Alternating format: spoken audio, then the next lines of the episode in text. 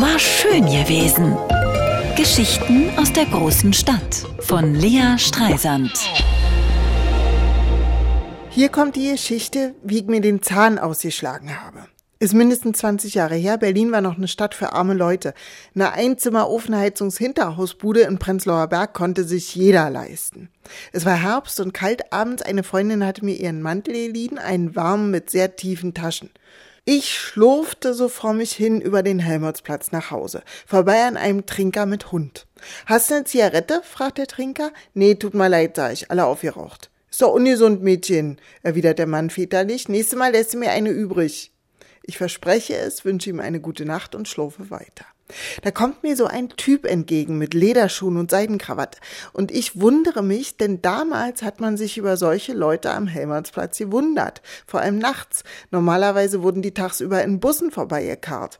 Der Trinker fragt auch ihn nach Zigaretten, aber der Typ antwortet gar nicht und hastet panisch weiter und der Trinker ruft ihm nach, schnell weg, Armut ist ansteckend über Tröpfcheninfektion, haben sie jetzt rausgefunden.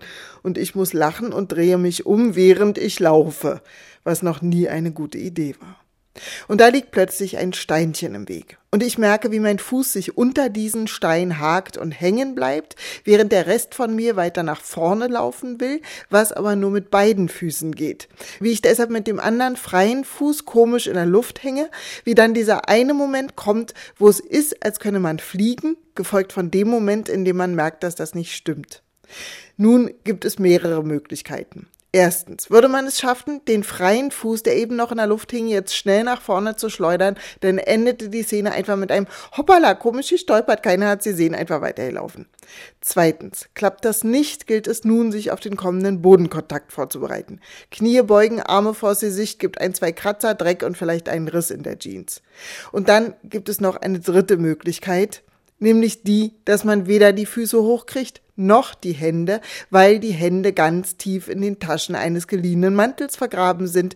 Dann fällt man nach vorne, wie ein Brett, direkt auf die Fresse. Mein Kopf beginnt zu summen, es schmeckt nach Blut und Dreck in meinem Mund, ich rufe Aua und fange an zu weinen. Mädchen, was machst du denn? fragt der Trinker, der plötzlich neben mir steht. Sein Hund versucht mir das Gesicht abzulecken. Rotze pfui, sagt der Trinker. Ich gucke ihn an. Er sieht auch nicht gerade verführerisch aus mit seinem verfilzten Haar. Seine Schnapsfahne weht sogar durch meine verheulte Nase durch. So heißt der Hund, erklärt er. Ach so, sage ich. Er will mir beim Aufstehen helfen, aber ich bleib lieber noch ein bisschen sitzen. Tut dir der Kopf weh? fragt er. Ich denke nach. Brauchst einen Krankenwagen? fragt er weiter. Offensichtlich kennt der Mann sich aus mit Stürzen. Nee, sage ich unsicher, ich glaub es nur die Lippe. Der Trinker sieht mir prüfend ins Gesicht, dass sein Atem mir meinen raubt.